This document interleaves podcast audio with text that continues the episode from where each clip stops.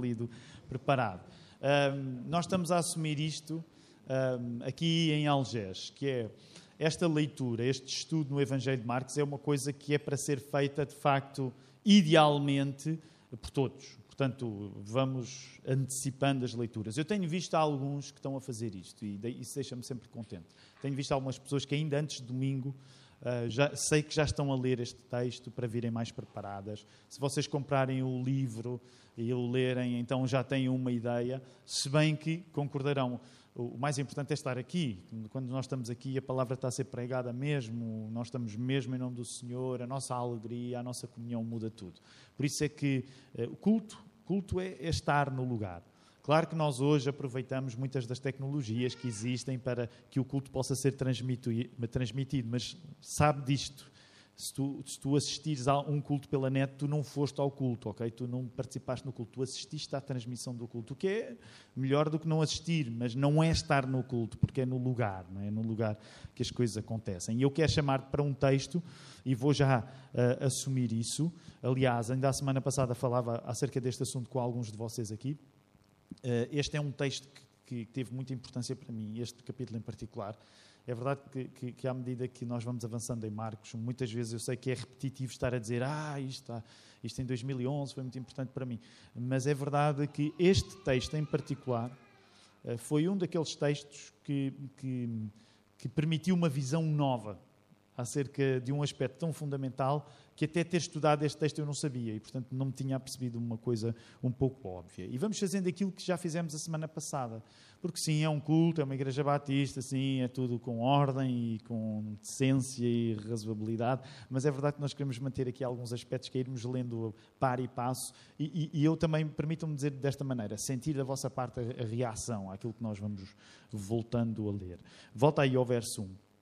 Portanto, está-se a falar de Jesus. Aliás, se vocês repararem, eh, Marcos poupa muita tinta, não era propriamente tinta, mas no sentido em que uh, já se assume que é Jesus, portanto, lês muitas vezes o texto e, e, se estiveres fora do contexto, nem te percebes de quem é que Marcos está a falar. Obviamente, ele está a falar acerca de Jesus e, e coloca logo Jesus uh, numa nova cena. Lembra-te, só para teres uma ideia do capítulo passado, está bem? Que nós terminamos no domingo passado, capítulo 1. Lembras-te, a última coisa que tinha acontecido tinha sido precisamente a cura do leproso.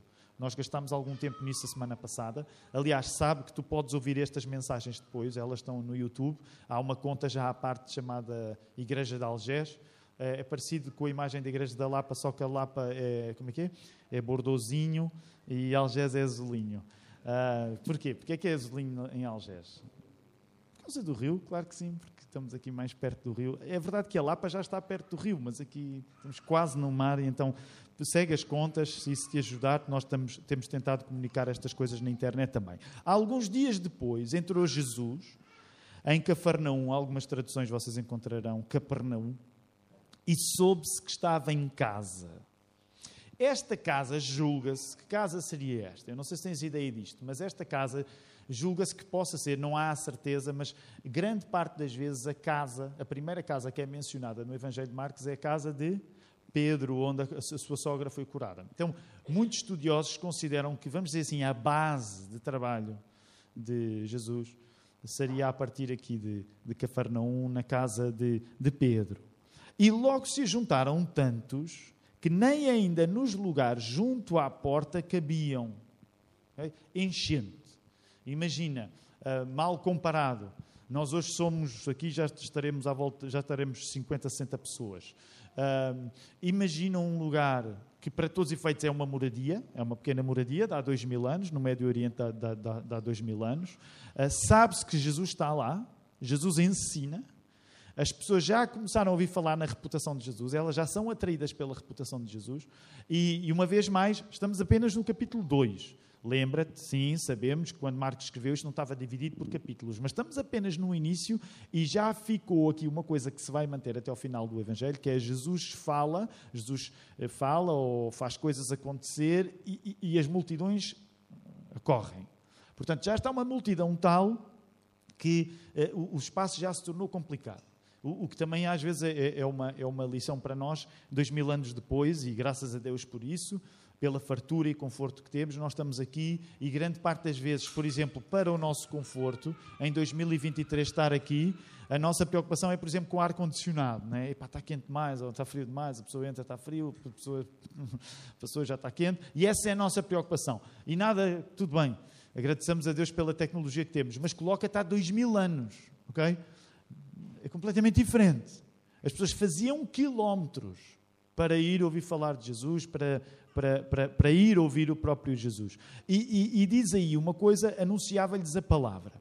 Há aí um detalhe no verbo, no grego, a maior parte das vezes que Jesus ensina a palavra, no grego aparece um, um, um verbo, a forma dele pode ser kerusso, que dá origem à palavra querigma.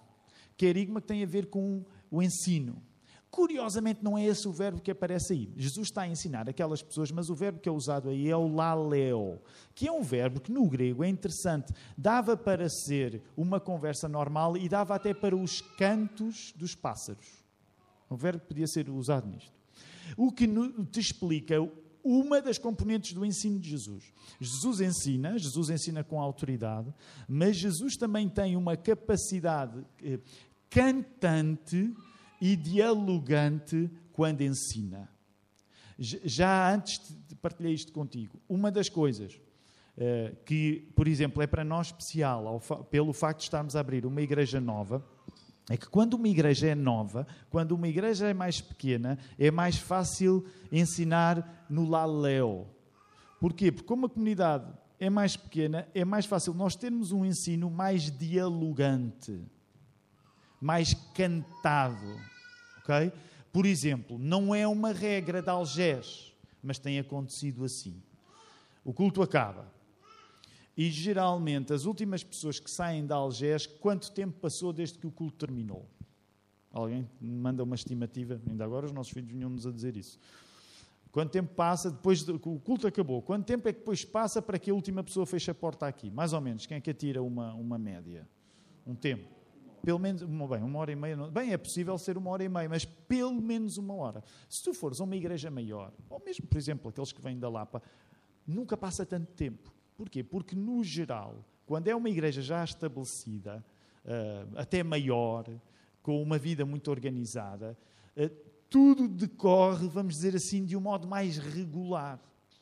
Não estou a dizer que o nosso convívio é irregular, porque é uma coisa maravilhosa, mas o que acontece também quando o meio é mais pequeno é que o próprio ensino, o próprio relacionamento que nós ganhamos uns com os outros, ele é mais natural, no sentido em que ele é mais uh, tocatulá, ele é mais dialogante.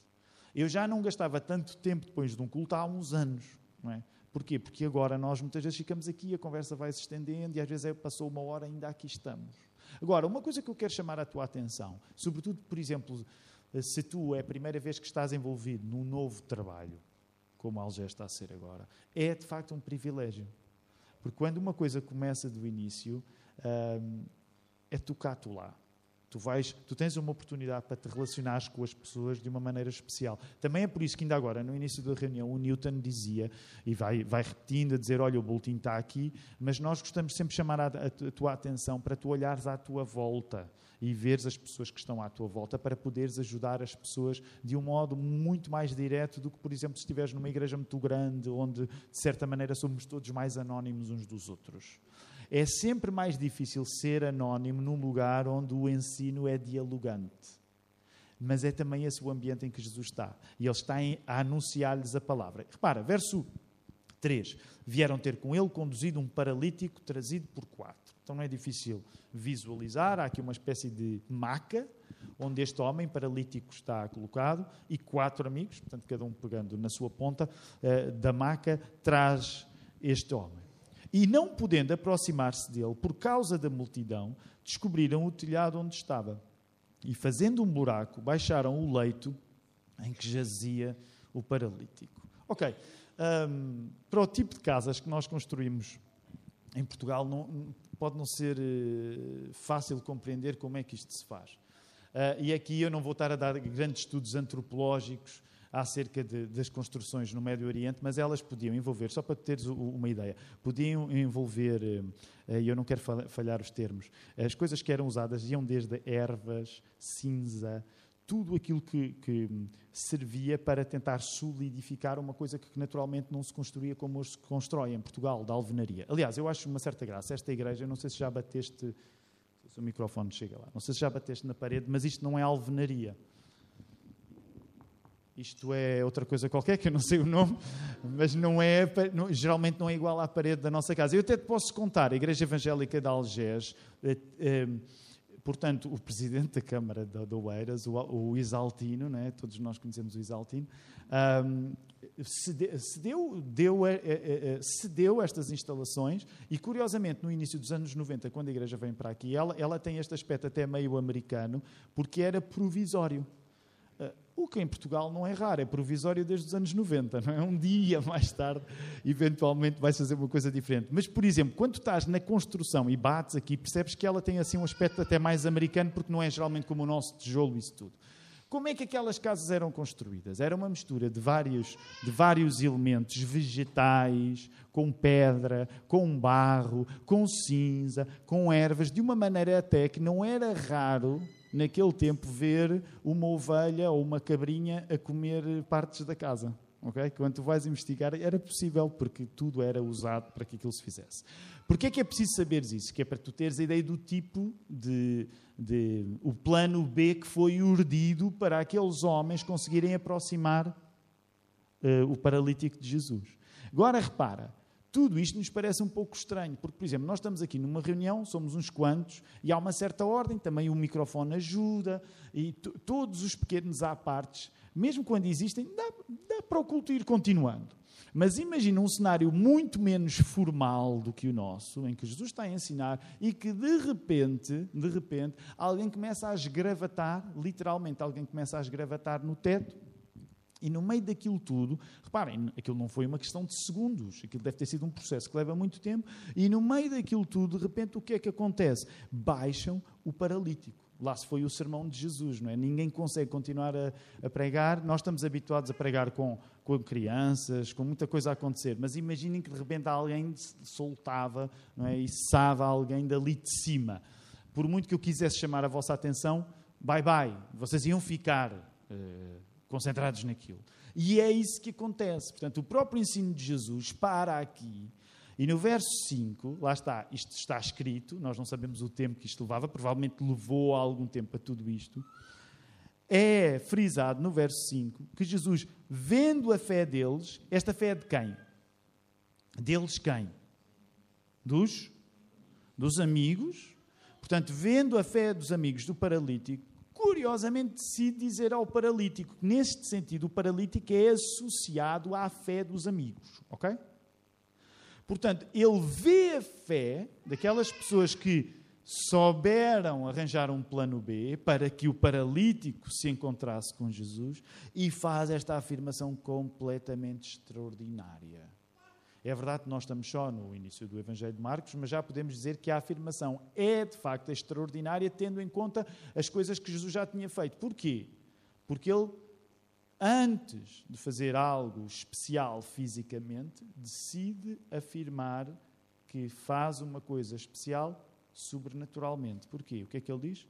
Filho, perdoados estão os teus pecados.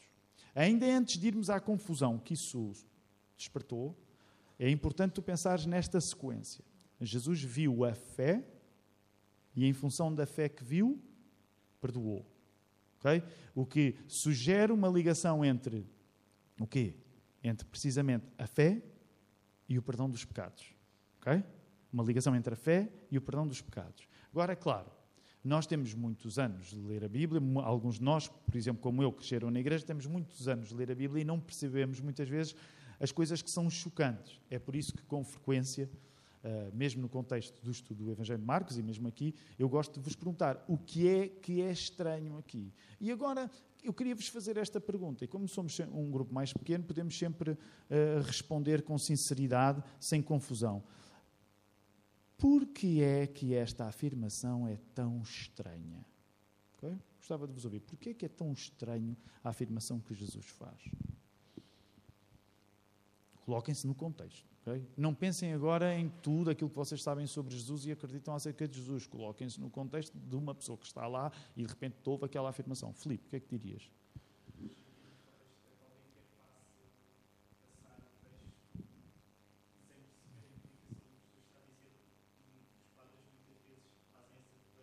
Hum.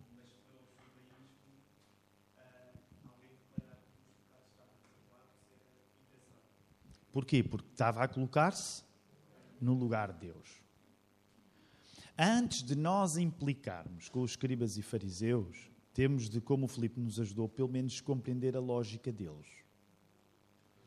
A reação, já vamos ler, a reação que Jesus vai suscitar não é uma reação injustificada.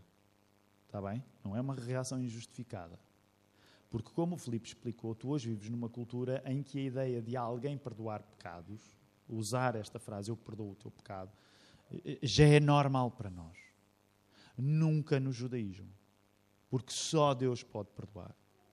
E alguém dizer eu vou fazer uma coisa que só Deus pode fazer é blasfemo, porquê? Porque é essa pessoa colocar-se no lugar de Deus. Lembras-te no primeiro sermão? Uma das coisas que eu partilhei contigo, e foi só no primeiro verso do Evangelho de Marcos, é que só pelo facto de se dizer Jesus Cristo, Evangelho de Jesus Cristo, Filho de Deus, isso significava que ao filho já estavam a ser atribuídos o, o, o, caráter, já estava a ser atribuído o caráter do pai. E esta é a primeira vez que, de uma maneira mais clara, está a aparecer no Evangelho de Marcos a consolidação disto. Jesus não está a fazer uma coisa qualquer. Jesus está a fazer uma afirmação que o coloca no lugar de Deus. Agora repara, isto é, isto é curioso, porque isto está a acontecer no capítulo 2. Não julgues que as pessoas que estão a ouvir Jesus estão a ouvir isto com compreensão. Já vamos ver a má incompreensão dos escribas e dos fariseus. Mas até para os discípulos isto era difícil de encaixar. Ok? Repara agora, vamos seguir. Estavam ali assentados alguns dos escribas que arrazoavam em seus corações. Aliás, há uma coisa interessante que é, é uma aplicação muito básica, mas que eu gosto de fazer sempre que viajamos pelo Evangelho de Marcos, que é quem nos dera a nós, amigos de Jesus, ter a mesma dedicação a Jesus que os inimigos dele tinham. Porque uma coisa que tu vais ver é que para onde quer que Jesus vá, quem é que lá está sempre? Escribas e fariseus. Portanto, às vezes não há nada como odiar alguém para se devotar a essa pessoa. E tu sabes, às vezes a diferença entre o amor e o ódio é curta, de facto, porque às vezes a pessoa que odeia vai e sabe e acompanha. Confessa, não é? Confessa. Há pessoas que tu. Hum, e tu segues tudo o que elas dizem. Tudo que elas, vê lá o que é que ela disse agora. Olha lá o que ela disse agora. E seguimos. Agora, é uma espécie, é, é uma relação parecida, porque estes escribas e fariseus vão acompanhar toda a carreira de Jesus. E eles, com alguma razão, para verso 6, dizem entre si: Porque dizeste assim blasfémias? Quem pode perdoar pecados senão Deus? E eles têm razão no que estão a dizer. Okay? Em termos teológicos, eles não estão errados. Se alguém se coloca na posição de dizer eu perdoo-te o pecado, essa pessoa está a colocar-se no lugar de Deus. Naturalmente, como eles não reconhecem Jesus como Deus, eles estão a ser coerentes.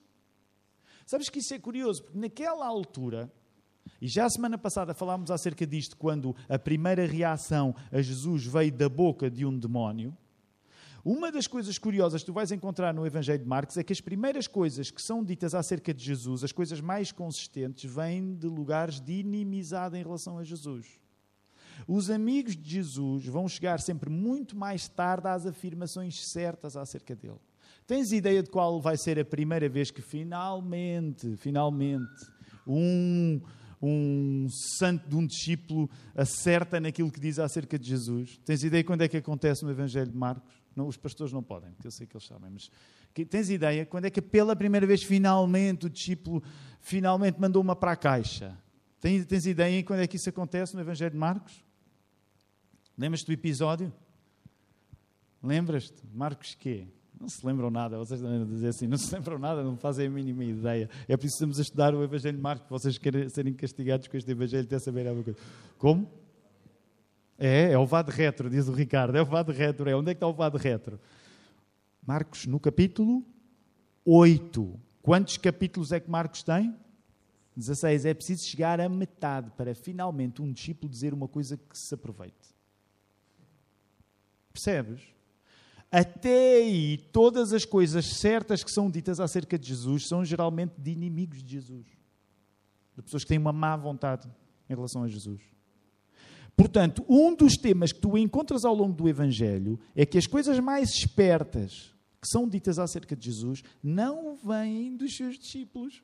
Porque os discípulos até ficam mal vistos, porque eles raramente dizem coisas espertas. Sabes porquê é que é tão importante tu saberes isto? Porquê é que é tão importante hoje, crente em Jesus, saberes isto? Eu vou-te dizer, talvez a resposta não seja evidente. Porque tu podes ser burro e ainda assim ser discípulo de Jesus. Eu sei que ninguém ia dizer isto, ah, porque eu posso ser burro e ser discípulo de Jesus. Mas a verdade é que tu podes ser burro e discípulo de Jesus. Porque aquilo que te torna discípulo de Jesus não vai ser a tua inteligência. Percebes? Não é a inteligência que te coloca no lugar de seguir Jesus. Porque, por exemplo, no Evangelho de Marcos, as coisas mais inteligentes que são ditas acerca de Jesus são ditas por adversários. E eles, adivinha lá, não seguem Jesus. Uma das coisas que o evangelista Marcos está a querer dizer é que ninguém segue a Jesus por ser inteligente.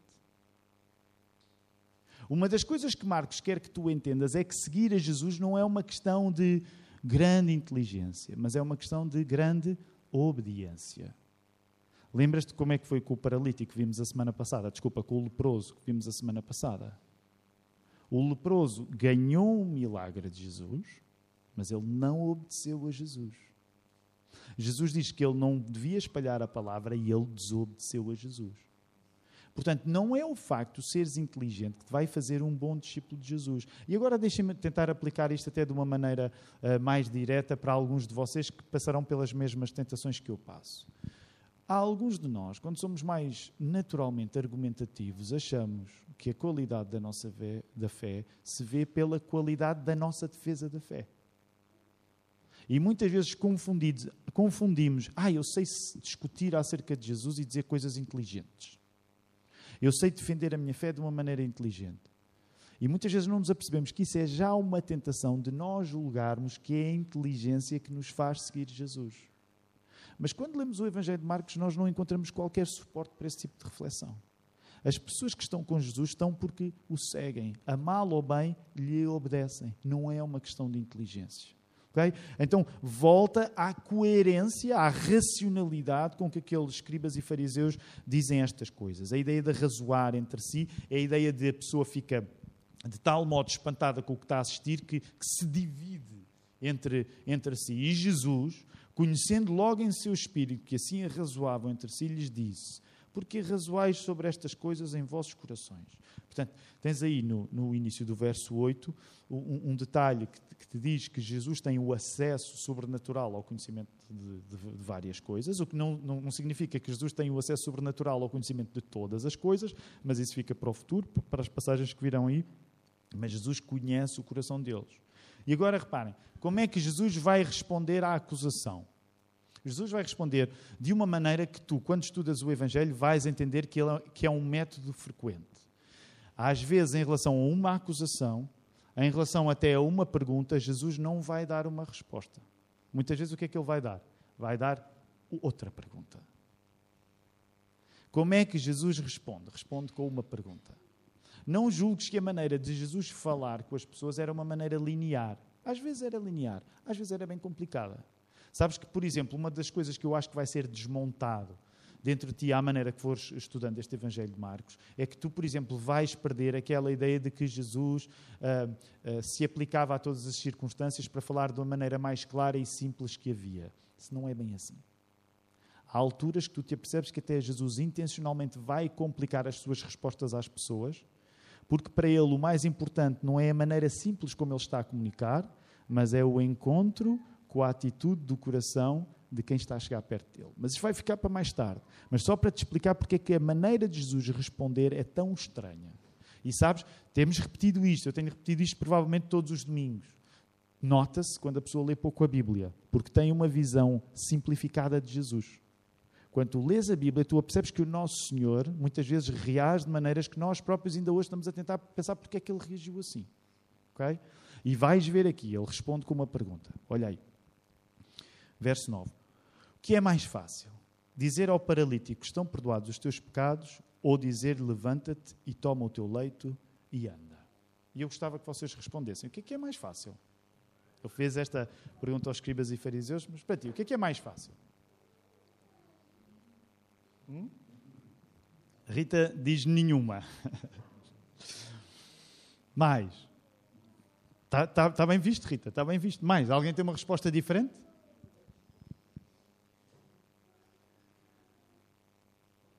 Agora vamos partir do princípio que, por exemplo, que Jesus podia estar. Não faz, atenção, cuidado com, com, cuidado com o que eu vou dizer, eu não vou dizer nada, acho eu. Mas vamos partir do princípio que pode haver, que isto é como um jogo. Podia haver aqui algum bluff. O que é que é mais fácil dizer? Porquê é que é mais fácil dizer que os teus pecados são perdoados? Porque? Juliano, diz tu primeiro, depois lá atrás. Exatamente, porque fazer o paralítico está ligado ao que acabaste de dizer, no sentido em que tu dizes ao paralítico anda, dá para ver se dá resultado ou não. Mas tu dizes estão perdoados os teus pecados, ninguém pode contestar se tu o fizeste ou não. Então repara, há um dos comentadores nesta passagem que diz uma coisa interessante. Para Jesus provar que aquilo que não dá para provar é possível, ele faz aquilo que é possível ser provado. Okay? É, agora vamos para a resposta de Jesus. E a resposta de Jesus é, é, é, óbvio que é genial, não é? porque Ele é Deus, Ele é o nosso Deus, é óbvio que é genial. Mas de facto a resposta de Jesus é genial. Para que saibais, verso 10, que o Filho do Homem tem na terra poder para perdoar pecados, disse ao paralítico: A ti te digo, levanta-te, toma o teu leito e vai para a tua casa. E já agora vamos até o final. E levantou-se e, tomando logo o leito, saiu em presença de todos, de sorte que todos se admiraram e glorificaram a Deus, dizendo: Nunca tal vimos. Bem, vamos deixar a coisa mais importante para o fim, mas eu, eu acho piada à maneira como a história está contada. Nós não sabemos os detalhes, mas, por exemplo, uma coisa que eu acho graça é que ele, ele recebeu o seu milagre e foi-se embora do culto. Eu, para mim já está feito, não é? Sai. E o pessoal diz, o culto ainda não acabou, ainda falta. Ele já saiu, ele já saiu. Foi para isto que eu vi. E sai logo. Portanto, é óbvio que nós não sabemos os detalhes, até porque para todos os efeitos Jesus está a ensinar, não está propriamente num culto da sinagoga, portanto não quer dizer que houvesse ali uma liturgia a acontecer, mas de facto aquele homem sai e vai com a sua vida nova, com as suas pernas novas. Aliás, o, o sermão, o título do sermão tem precisamente, começa no coração, e acaba nas pernas, porque a coisa começou no coração, mas a verdade é que estão nas pernas. Agora, deixa-me dizer que esta resposta de Jesus, em 2011, quando, quando eu estudei este texto pela primeira vez, no o, o, o verso 10, eh, eu, eu, não tenho muitos momentos um, eureka. Sabes, como é, sabes o que é, que é o momento eureka? O que é um momento eureka? O que é um momento eureka? É um momento em que nós de repente percebemos uma coisa que nunca tínhamos eh, percebido. Eureka é uma palavra grega, por acaso nem, nem sei o que é que Eureka quer dizer. Não sei o que é que Eureka quer dizer, mas alguém pode ver. Sabes, sabes, Filipe, Eureka? Mas realmente, eu quando era criança, havia os, os, os, cientistas, quando tinham uma descoberta incrível, diziam eureka, não é? Porquê? Porque quando tu és cientista, naturalmente, exprimes os teus sentimentos em grego, eureka, não é? Então, um, o, o, mas uma coisa que é interessante aqui é que eu, quando estava a estudar isto em 2011, eu percebi uma coisa que eu não tinha percebido, graças a, obviamente, não, não à minha inteligência, graças aos autores, aos comentadores bíblicos que estava a ler e que me fizeram compreender um aspecto. Jesus cura fisicamente porque ele tem poder para curar sobrenaturalmente o problema dos nossos pecados. Para que todos saibam que o Filho do Homem tem na terra poder para perdoar, para perdoar pecados, para que vocês saibam que eu tenho poder para fazer coisas fantásticas que enchem o olho Para que vocês sabem que eu tenho poder para fazer a coisa que ainda é mais fantástica que enche o olho, que é perdoar os pecados, eu vou fazer a coisa que enche o olho, que é o milagre.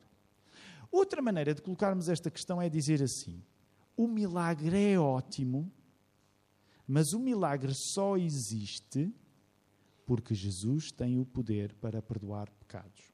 Repara, há várias possibilidades de acontecer. Tu já viste que, por exemplo, o leproso no capítulo 1, ele foi ou não uh, recebeu ou não um milagre? Mas pela maneira como ele se comportou, se nós quisermos usar esta linguagem aqui, pela maneira como o leproso se comportou, tu dirias: ele converteu-se? Ele não se converteu. Portanto, tu podes receber um milagre de encher o olho, uma maravilha sobrenatural física, e ainda assim não receberes o milagre do perdão de pecados, resistires ao milagre do perdão, do perdão dos pecados.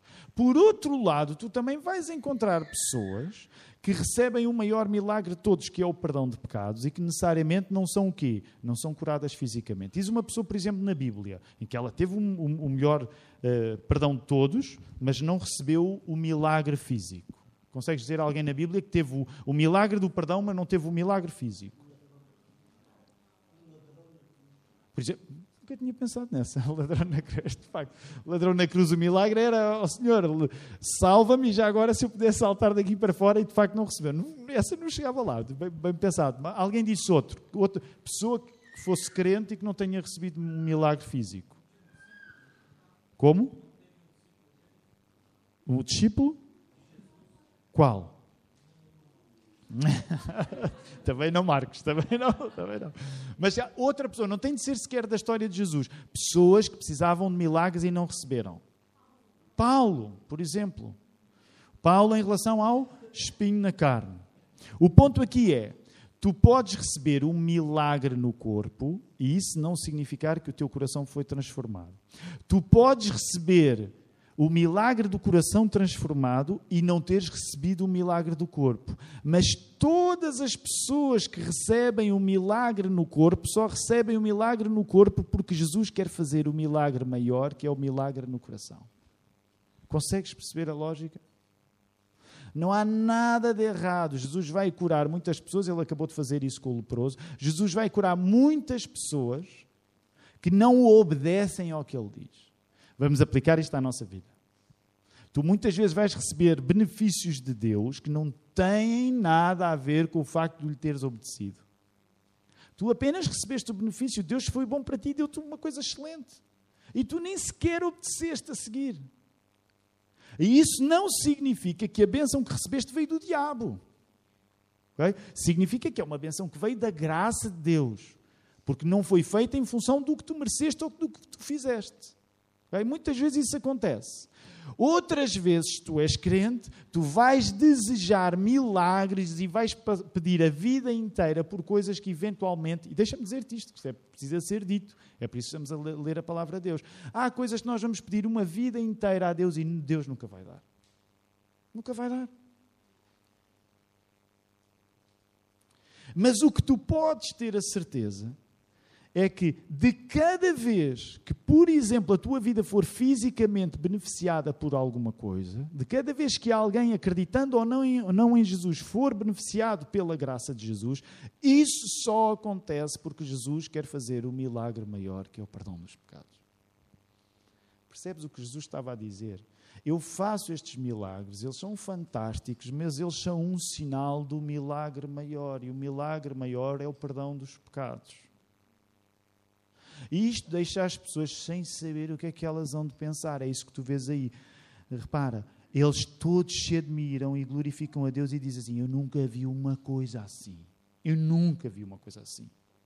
Nós nunca vimos uma coisa assim. Repara, a nossa tendência, grande parte do, de, da nossa vida, é que nós temos expectativas em relação àquilo que Deus deve fazer connosco. Mas esquecemos que aquilo que é mais importante Deus fazer connosco, muitas vezes nem sequer corresponde à nossa expectativa sobre o assunto. E também era este desfazamento de expectativas que Jesus estava a corrigir.